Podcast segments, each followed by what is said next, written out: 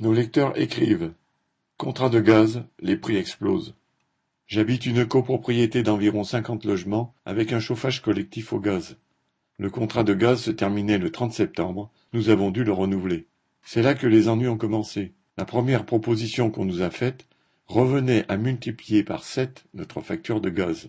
Nous avons finalement réussi à obtenir un tarif plus intéressant, ou plutôt moins pire, mais il a fallu pour cela se décider dans les deux heures suivant une nouvelle proposition, car elle était basée sur un prix du marché en constante évolution.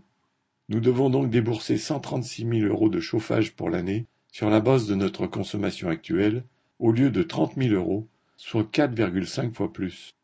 Pour le studio que j'occupe, les charges de chauffage vont ainsi passer de 530 euros à 2385 euros pour l'année, soit une augmentation de près de 200 euros par mois.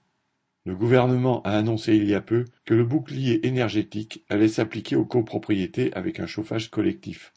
Mais il va nous falloir avancer l'argent et payer les charges sous peine de coupure de gaz pour impayés.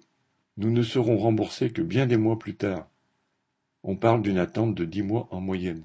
La façon dont ce remboursement sera fait est bien révélatrice des priorités du gouvernement.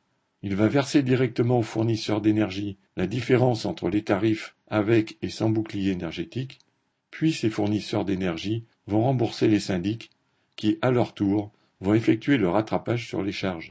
Cela laissera largement le temps à tous ces pigassiettes de faire fructifier cet argent au passage. Une lectrice de Seine-Saint-Denis.